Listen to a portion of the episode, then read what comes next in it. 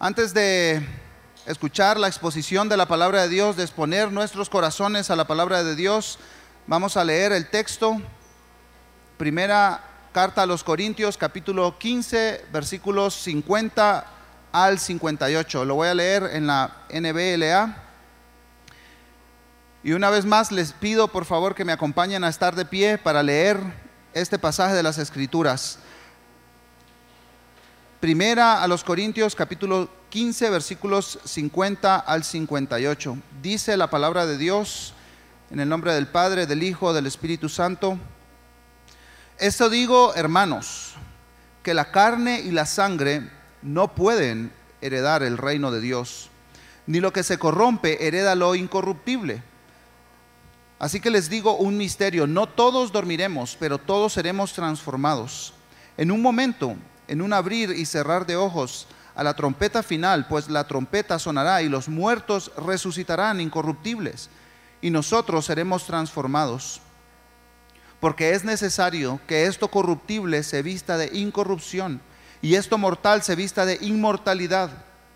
Pero cuando esto corruptible se haya vestido de incorrupción y esto mortal se haya vestido de inmortalidad, entonces se cumplirá la palabra que está escrita, devorada ha sido la muerte en victoria. ¿Dónde está, oh muerte, tu victoria? ¿Dónde, oh sepulcro, tu aguijón? El aguijón de la muerte es el pecado y el poder del pecado es la ley. Pero a Dios gracias, que nos da la victoria por medio de nuestro Señor Jesucristo. Por tanto, mis amados hermanos, estén firmes, constantes, abundando siempre en la obra del Señor, sabiendo que su trabajo en el Señor no es en vano. Padre, un domingo más nos reunimos en este lugar para ser expuestos a tu palabra. Por favor, Señor, pedimos que reveles duda, pecado en nuestro corazón, que lo exponga, Señor, que nos podamos arrepentir libremente de eso y que al recordar la resurrección de nuestro Señor Jesucristo podamos gozarnos, Señor, y vivir con esperanza. Señor, te pedimos que tú bendigas al pastor Justin, que lo uses en esta mañana, Señor, para exponer tu palabra. Nos sometemos a la autoridad de tu palabra, Señor, a tu autoridad. Es en el nombre de tu Hijo Jesucristo que oramos. Amén. Buenos días. Buenos días, Iglesia Reforma. Nuestro Señor Jesucristo ha resucitado. Amén. Espéreme, espéreme, espéreme, espéreme, espéreme, espéreme. Yo les he visto echarle porras al Barça, a los Rojos, a los Yankees y a otros equipos que tal vez no ganan tanto. Bienvenidos al Domingo de Resurrección. Nuestro Señor Jesucristo ha resucitado.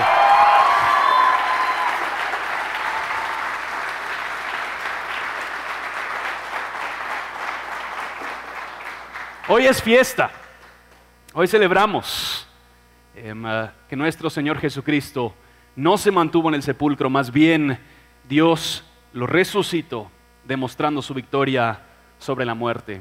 El 5 de agosto del 2010 sucedió lo que pudo haber sido una gran tragedia en Chile, que quizás muchos de ustedes recordarán. 33 mineros estaban trabajando en una mina en el desierto de San José, Chile, cuando la rampa de entrada a esta mina colapsó, dejando a estos 33 mineros atrapados unos 600 metros por debajo de la tierra ahí adentro.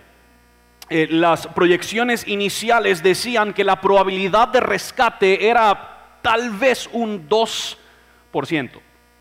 Sin embargo, eh, unas dos semanas después, el 23 de agosto, los que estaban ahí viendo el asunto e intentando rescatar a estos mineros lograron excavar un pequeño hoyo por medio del cual ellos pudieron enviarles comida y agua a estos mineros que estaban atrapados ahí adentro. El proceso de rescate de estos 33 mineros era arduo, y difícil. Y muchos de nosotros estábamos siguiendo los procedimientos de cómo es que intentaban diferentes tipos de barrenos industriales para excavar un hoyo sin que colapse la mina. Pero al fin, el 13 de octubre, casi dos meses y medio después, los 33 mineros fueron rescatados cada uno. Uno de los mineros fue citado en un periódico diciendo, hemos vivido una noche mágica, una noche que recordaremos toda nuestra vida, una noche en la que la vida derrotó la muerte. Estos mineros experimentaron de primera mano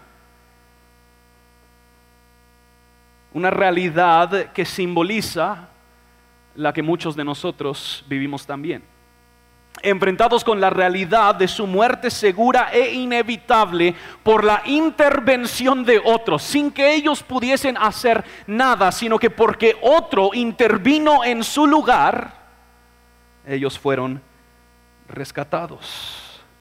Y obviamente estas historias nos recuerdan de la gran historia porque fue un domingo como hoy, hace dos mil años, que la creación entera vivió un día mágico. Un día en que la vida derrotó la muerte. Pero lo que me fascina de esta historia de estos mineros es ese primer hoyo que lograron sacar casi dos meses antes de su rescate, ese pequeño hoyo donde podían ellos transmitir y enviarles comida y agua, e-, ese pequeño hoyo era como que un anticipo de su rescate futuro. Si no fuera por la sustancia, que se podría pasar por ese hoyo, era probable que el final de esa historia hubiera sido otro. Ese pequeño hoyo era un anticipo, una garantía adelantada de su rescate futuro.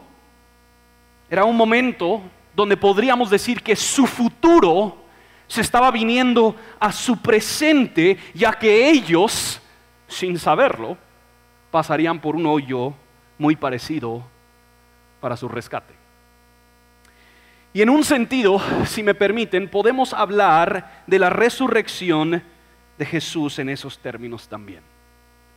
En un nivel muchísimo más grande, las escrituras hablan de la resurrección de Cristo como un anticipo, como una garantía anticipada o adelantada de lo que será nuestro rescate futuro.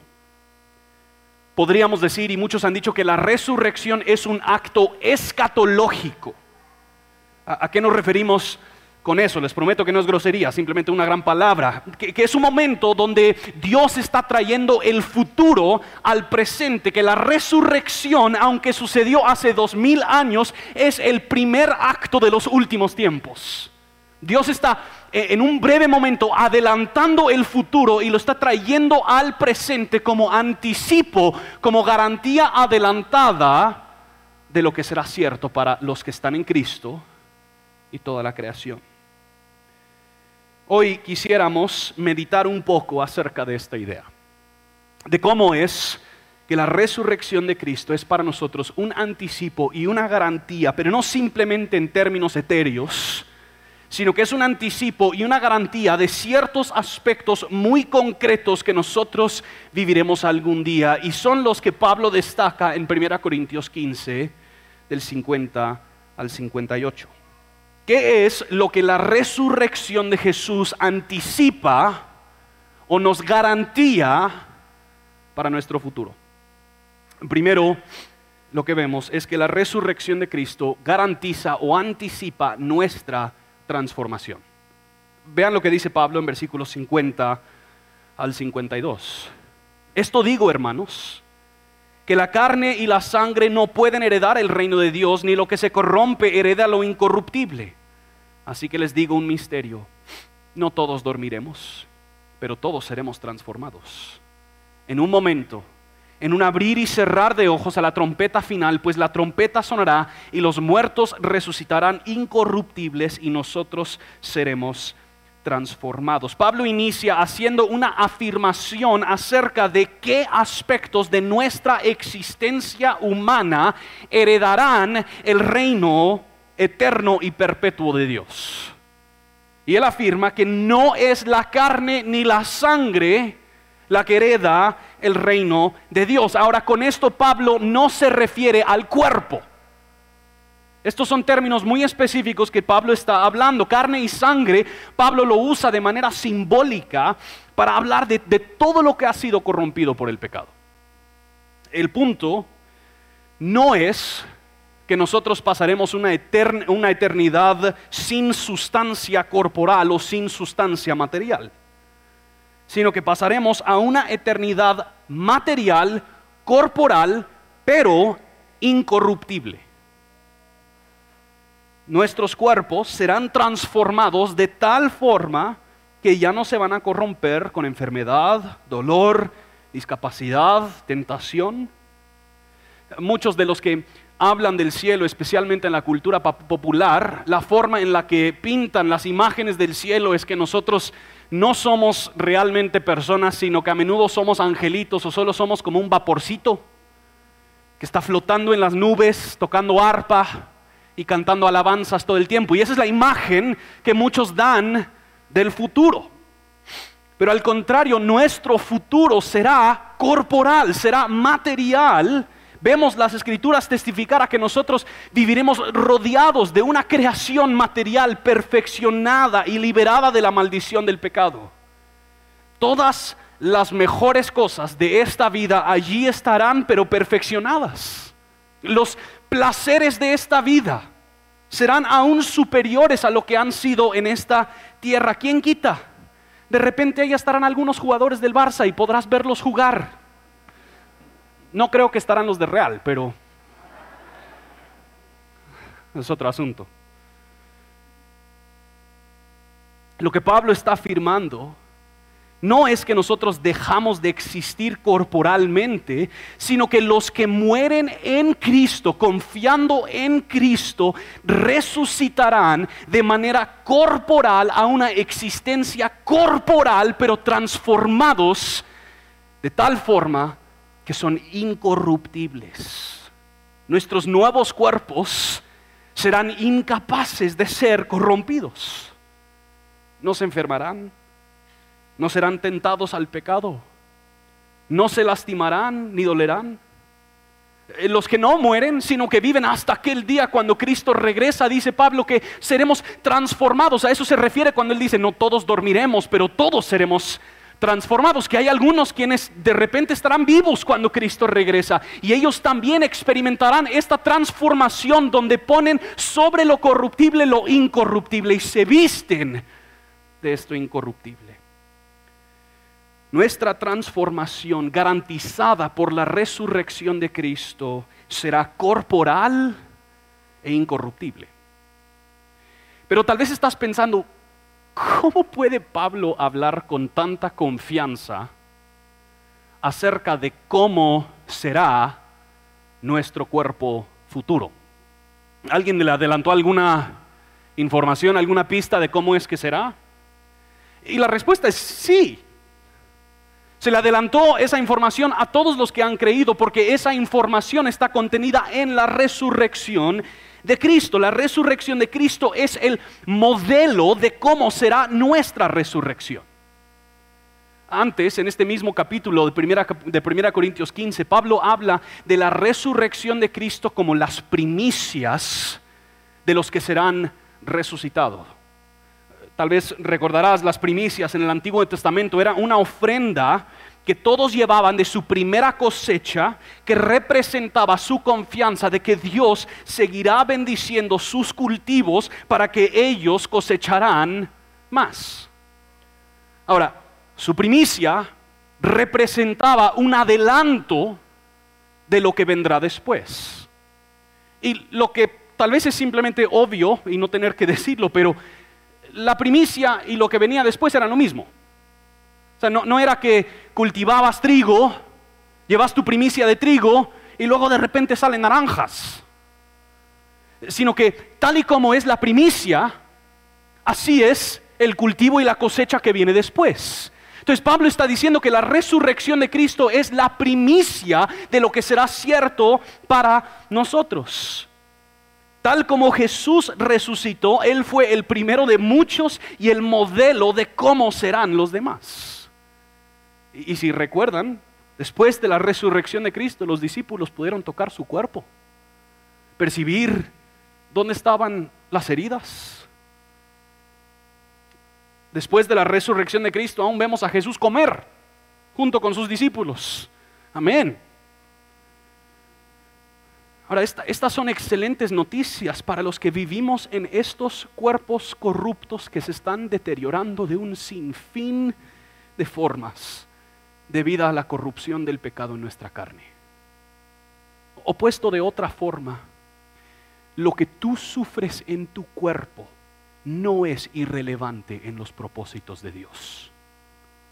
Lo que tú sufres en tu cuerpo no es irrelevante en los propósitos de Dios. Si tú estás en Cristo, algún día vivirás el gozo de un cuerpo incorruptible. Hace dos semanas, por más que lo evadimos o por más que yo lo evadí, nos tocó a nosotros ya nuestra ronda de COVID. Em, y les digo, eso es una enfermedad rara, protéjanse, guárdense, es rara la enfermedad. Por la misericordia de Dios no nos tocó a nosotros tan duro, fue algo leve. Pero hemos tenido a personas aquí en nuestra iglesia quienes han estado en el intensivo por semanas, luchando y, batallando con esta enfermedad. Otros han caído víctima de esta enfermedad, sus cuerpos han sido atacados por este virus, pero no solo eso, muchos de nosotros lidiamos con otros tipos de frustraciones corporales, ¿verdad? dolor crónico, enfermedades constantes, infertilidad, heridas que nos fastidian, discapacidades que limitan nuestra experiencia humana. Pero no solo eso, muchos de nosotros lidiamos también con los apetitos carnales. La tentación que nace de nuestros propios deseos de nuestra carne parece incansable la lujuria nos persigue y por más que nos guardamos, pareciera que no podemos callar los deseos de nuestras pasiones. La gula nos estrangula. Y aunque queremos controlar nuestro consumo, seguimos tentados a saciar nuestros deseos más profundos con la comida. El materialismo nos atrae y acumulamos bienes y recursos porque en ellas encontramos una ilusión de seguridad. Decir que la resurrección de Cristo garantiza nuestra transformación es afirmar que ya no tendremos que lidiar con todo eso. Ya no tendremos que lidiar con los efectos dolorosos y horrorosos de la corrupción de la carne en nuestro cuerpo, sino que resucitaremos como Cristo incorruptibles todos resucitarán de manera corporal. Pero vale la pena afirmar que no todos serán transformados para gloria. Noten lo que dice Jesús en Juan capítulo 5, 28 y 29. No se queden asombrados de esto, porque viene la hora en que todos los que están en sepulcros oirán su voz y saldrán los que hicieron lo bueno a resurrección de vida y los que practicaron lo malo a resurrección de juicio. La resurrección corporal de todos los seres humanos es un hecho garantizado por el Dios que ha creado el cuerpo.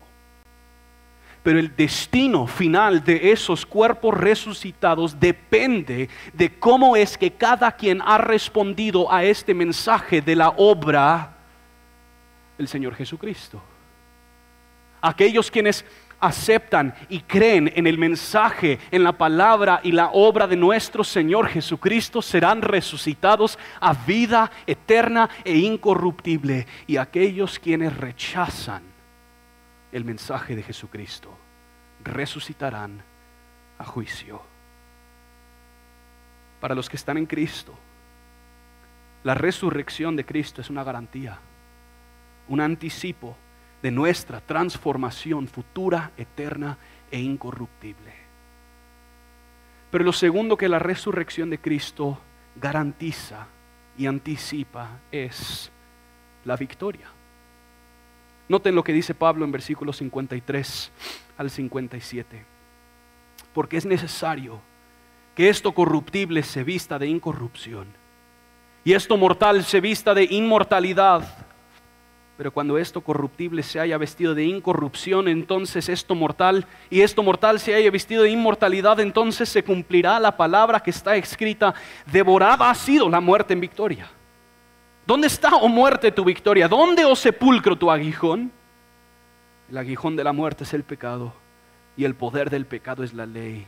Pero a Dios gracias que nos da la victoria por medio de nuestro Señor Jesucristo. La resurrección de Cristo revela la victoria de Dios sobre el enemigo, la muerte y el pecado. Hoy en día, Dios no está en una guerra equitativa con el diablo y la muerte y el pecado, donde estamos cruzando los dedos a ver quién gana. No, no, no. Cristo triunfó. Dios ha ganado. Aunque el pecado y la muerte siguen impactando y afectando, estos son enemigos derrotados conquistados. La muerte ha sido devorada y el pecado ha sido derrotado. Nuestro Señor Jesucristo ha triunfado y a pesar de que el enemigo quiere hacer daño con sus últimos suspiros, la bota de nuestro Señor Jesucristo está machucando su cuello. La victoria ha sido declarada. Cristo ha triunfado. Noten lo que dice Pablo en Colosenses 2:15. Y Dios habiendo despojado a los poderes y, autoridades, hizo de ellos un espectáculo público, triunfando sobre ellos por medio de Cristo. Dios ha sido victorioso. Esto no está en duda. Y como dice Pablo, a Dios gracias que nos da la victoria por medio de nuestro Señor Jesucristo. Esta victoria sobre nuestros enemigos, sobre el pecado y sobre la muerte es una victoria, escuchen, que Dios nos da. La, victoria no se debe a tus buenas obras. La victoria no se debe a las cosas buenas que hacemos o aún a las cosas malas que evitamos? ¿No se debe a tu éxito personal? ¿O que seamos alguien impresionante? Nuestra victoria es otorgada por Dios como un regalo mediante la obra de nuestro Señor Jesucristo a todos aquellos que lo abrazan a Él en fe. Y la resurrección de Cristo garantiza esa victoria para todos aquellos que reciben ese regalo de Dios en fe. Pero seamos muy sinceros. Esto es un poco complicado porque la mayoría de nosotros no sentimos ni percibimos esta vida como si fuera victoriosa. De hecho, nuestras vidas a menudo parecen más derrota que victoria. Nos esforzamos y creemos que Jesús ha sido victorioso, pero nos damos vuelta y de repente hay algo más, algún otro desafío, otra dificultad, otro tipo de sufrimiento, otro conflicto interpersonal. Entonces, esta victoria no se siente como victoria. Y, la verdad es que la victoria de Cristo es una victoria todavía oculta a la mayoría del mundo. Cristo está reinando, Él lo declara en la gran comisión. Toda la autoridad me ha sido dada tanto en los cielos como en la tierra. Pero aún el mundo a nuestro alrededor no reconoce la victoria de Jesucristo. Pablo dice que es cuando esto corruptible se vista de lo incorruptible, que entonces se cumplirá la palabra. Entonces esta victoria está en un poquito de tensión. Por un lado, Dios nos ha dado la victoria.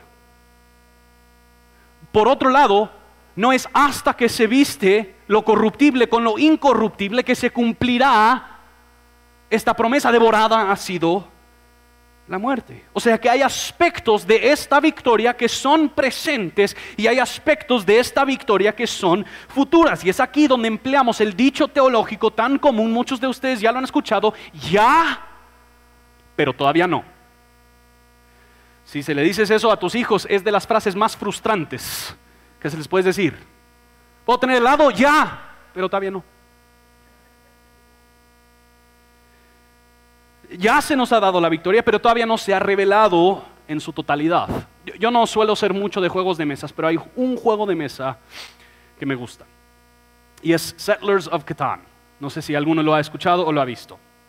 Pero es un juego donde se intercambian diferentes cartas y tienes que crear una ciudad y la ciudad más fuerte, más grande, con las calles más largas es quien gana. Y hay veces cuando yo estoy a dos o tres puntos de ganar este juego de mesa, ya tengo las cartas que me darán la victoria. En un sentido, ya he ganado. Pero todavía no se ha revelado a los demás mi victoria. Ya cuando juego esas cartas y se termina el juego y toda la multitud afirma mi victoria, y empiezan a cantar, Justin, Justin. Tal vez solo en mis sueños carnales. Ahí ya se revela la victoria. Ahora no, no, no se aplica por completo el ejemplo, pero la victoria de Cristo no está en duda, las cartas ya han sido repartidas. La victoria es nuestra, pero a la vez el juego no se ha terminado. Seguimos en la espera de que la victoria sea revelada en su totalidad. Y antes de que nos adelantamos demasiado a esa victoria, creo que deberíamos aclarar cómo es que Dios adquiere esta victoria. De hecho, la verdadera victoria de Dios fue adquirida y lograda en la cruz. Fue revelada y garantizada en la resurrección. Es fácil hablar de la resurrección como si esta fuera la victoria de Dios, pero no podemos olvidar que la victoria de Dios incluye la cruz. Es fácil adelantarnos y dejar atrás la cruz, la cruz a, esta, a esta distinción, Martín Lutero lo llamaba la teología de la gloria y la teología de la cruz. A muchos nos llama la atención la idea de gloria, de victoria, de triunfo. Pero no tanto cuestionamos si lo que entendemos por victoria es igual a lo que Dios entiende por victoria. Porque el plan de Dios para victoria y gloria incluye la cruz. ¿Has considerado cómo es que Jesús dice, antes de crucificarse, antes de ser crucificado, le dice al Padre, glorifícame? O sea que el, momento glorioso en la vida de Jesús es tanto su resurrección como su crucifixión. Y esto es la gran ironía de la victoria de Dios. En su aparente derrota fue en la cruz que Dios triunfó sobre los poderes del mal.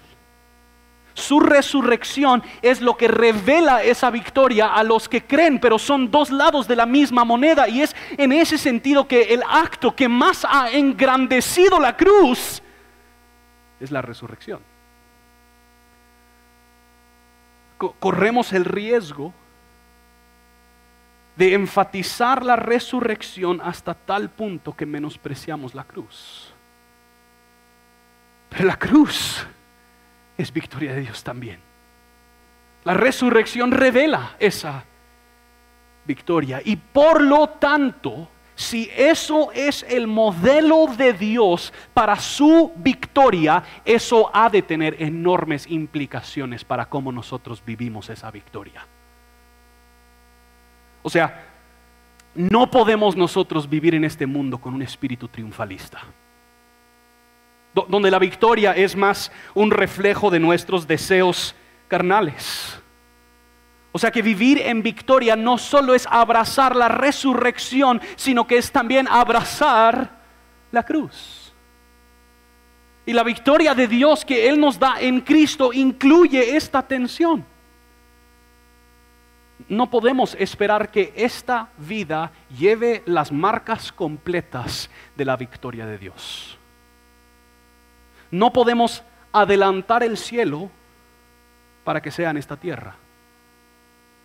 Esto es uno de los grandes errores que muchos han cometido en los movimientos de la teología de la prosperidad. Quieren declarar y decretar de manera triunfalista la victoria de Dios en circunstancias donde Dios todavía quiere que ellos carguen su cruz.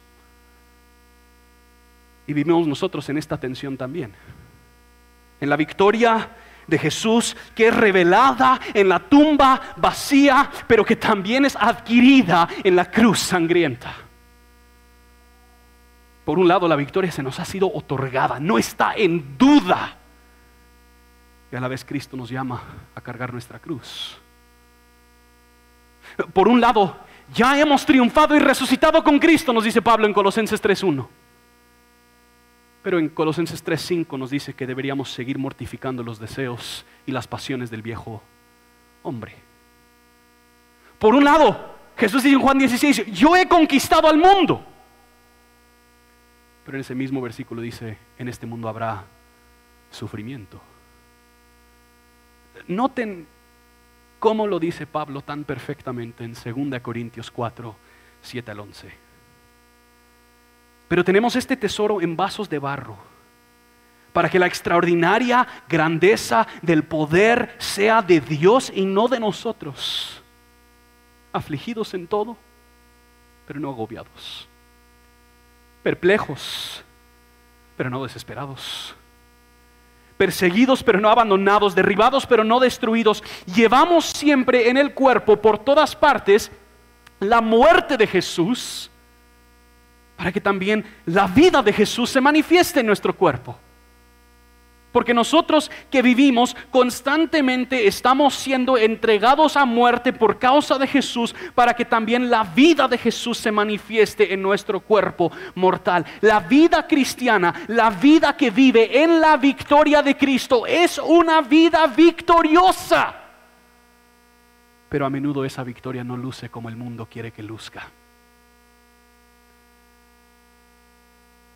Nuestra victoria a menudo incluye lo débil, lo quebrantado, lo necio y lo vil, igual que la cruz.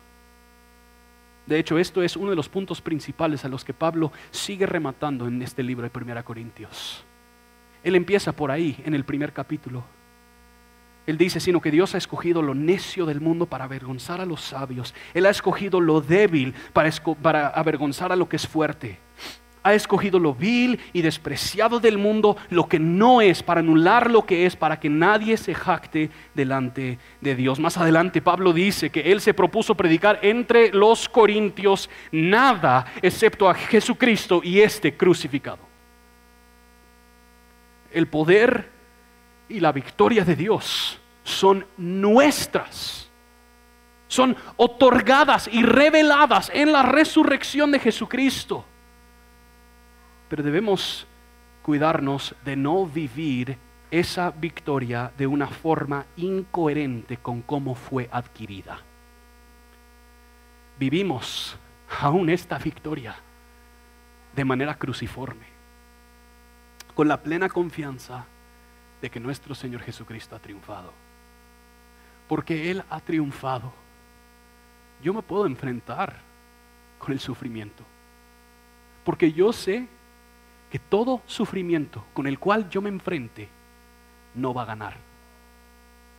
Yo puedo enfrentarme con el dolor, con la enfermedad, con el conflicto, con el pecado, porque yo sé que todo eso ya ha perdido. No tengo que fingir y aparentar que esas cosas no existen. Al contrario, con la plena confianza de que Dios me ha dado en Jesucristo la victoria, me, enfrento con todo eso y cargo mi cruz. Lo último que la resurrección de Cristo garantiza es propósito en el presente. Noten lo que dice en versículo 58. Por tanto, esas dos palabras son sumamente importantes. Pablo está resumiendo todo lo que él vino diciendo y él va a darnos un entonces qué. Vaya, Cristo resucitó. Lleva 57 versículos diciéndonos Pablo, aunque él no ponía versículos, pero entienden. Lleva 57 versículos. Entonces, ¿y ahora qué? Por tanto, mis amados hermanos, estén firmes, constantes, abundando siempre en la obra del Señor, sabiendo que su trabajo en el Señor no es en vano. Ese entonces qué, Pablo? El entonces qué de Pablo es muy sencillo. Estén firmes, constantes. estas dos primeras palabras, firmes y constantes, da a entender que Pablo quiere que ellos anclen sus vidas, arraiguen sus vidas a estas verdades de tal manera que estas verdades los mantienen completamente firmes. Él no quiere que ellos abandonen la verdad del Evangelio. Esto ha sido el propósito entero de esta explicación. Noten donde Él empieza en versículo 1, 2, 1 y 2. Ahora, hermanos, les hago saber el evangelio que les prediqué, el cual también ustedes recibieron, en el cual están firmes, por el cual también son salvos si retienen la palabra que les prediqué, a no ser que hayan creído en vano. Pablo quiere que ellos retengan, que se mantengan firmes en el mensaje del evangelio. Que no se distraigan, ni a la derecha, ni a la izquierda si recuerdan mucho del libro de los Corintios, ellos estaban siendo distraídos por un montón de cosas. Por poder, dinero, sabiduría del mundo. Por cuestiones de los dones espirituales y quién era el más importante porque tenía dones más espectaculares. Estaban siendo distraídos por un montón de cosas y Pablo está diciendo, oyen, el centro de la fe cristiana es lo que yo les he predicado desde el principio, así que manténganse firmes en el Evangelio de Jesucristo lo que Pablo anhela. Pero no solo eso, Él quiere que abundemos en la obra del Señor. ¿Cuál es la obra del Señor? Creo que es una pregunta importante, ¿verdad? Si Pablo quiere que abundemos en ella, deberíamos saber cuál es. Leemos estas frases y decimos, ah, qué bonito, sí voy a abundar en la obra del Señor. ¿Y eso? ¿Cuál es la obra del Señor? Muchos han querido reducir esto simplemente a la predicación del Evangelio y el hacer discípulos. Pero se me hace difícil que esto sea el único significado que Pablo le está dando a esta frase. En esta carta, Pablo ha tratado temas como el matrimonio, la comida y la bebida, los dones espirituales, tribunales civiles, la libertad cristiana. En pocas palabras, Pablo ha tratado casi todas las esferas de la existencia humana. Y él en 1 Corintios 10 dice la frase famosa, ya sea que coman o que beban o que hagan cualquier otra cosa, háganlo para la gloria de Dios.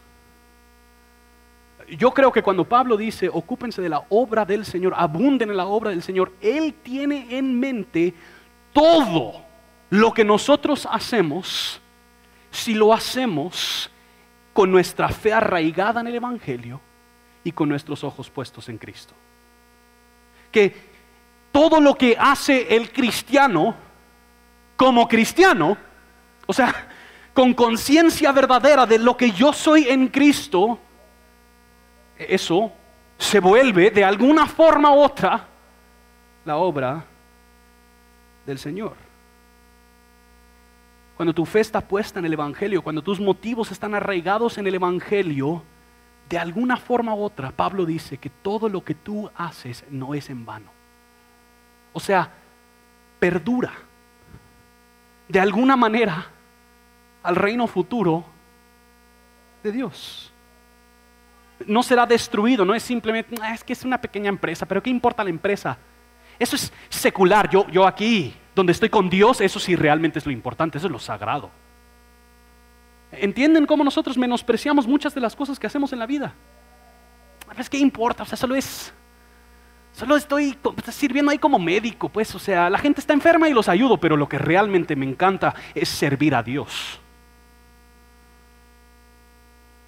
Y, y Pablo está diciendo, no, no, no, mis hermanos, si tú sos cristiano, Sé buen cristiano médico para la gloria de Dios y esa obra de alguna forma perdura como servicio a Él en el reino futuro de Dios. Si tú eres empresario, si tú eres alumno, sea cual sea tu vocación, papá, mamá, hazlo con tus ojos puestos en Cristo y tus obras no serán en vano. Me encanta cómo lo explica N.T. Wright. Es un poquito larga la cita, pero él dice, no estás engrasando las ruedas de una máquina que está a punto de rodar por un barranco. No estás restaurando una gran pintura que pronto será arrojada al fuego. No estás plantando rosas en un jardín que está a punto de ser desenterrado para un sitio de construcción. Estás, por extraño que parezca, casi tan difícil de creer como la resurrección misma, logrando algo que a su debido tiempo se convertirá en parte del nuevo mundo de Dios. Cada acto de amor, gratitud y bondad Toda obra de arte o música inspirada en el amor de Dios y el deleite en la belleza de su creación, cada minuto dedicado a enseñar a leer o a caminar a un niño discapacitado, cada acto de cuidado y crianza, de consuelo y apoyo para los demás seres humanos y por supuesto cada oración, toda enseñanza guiada por el Espíritu, cada acción que difunda el Evangelio, edifique la iglesia, abrace y encarne la santidad en lugar de la corrupción y haga que el nombre de Jesús Jesús sea honrado en el mundo, todo esto encontrará su camino a través del poder resucitador de Dios en la nueva creación que Dios hará un día. Abunden en la obra del Señor. Porque Cristo ha resucitado. Porque tienen victoria y serán transformados, entonces estén firmes y constantes, abundando en la obra del Señor, sabiendo que su trabajo no es un trabajo en vano. Se, los voy a ejemplificar así. Y espero que entiendan que esto no es hacer de menos el enorme sufrimiento que se está viviendo en Ucrania. Pero quiero que imaginemos por un momento en estos días que se declara que Ucrania ha sido victoriosa en la guerra que han sufrido a causa de la invasión rusa el hecho de que se ha declarado victoria no significa que el trabajo termina. En muchos aspectos, para las personas de Ucrania, el trabajo recién empieza. Muchos, si no todos los ciudadanos de Ucrania tendrán que participar en reconstruir su país a la luz de esa victoria.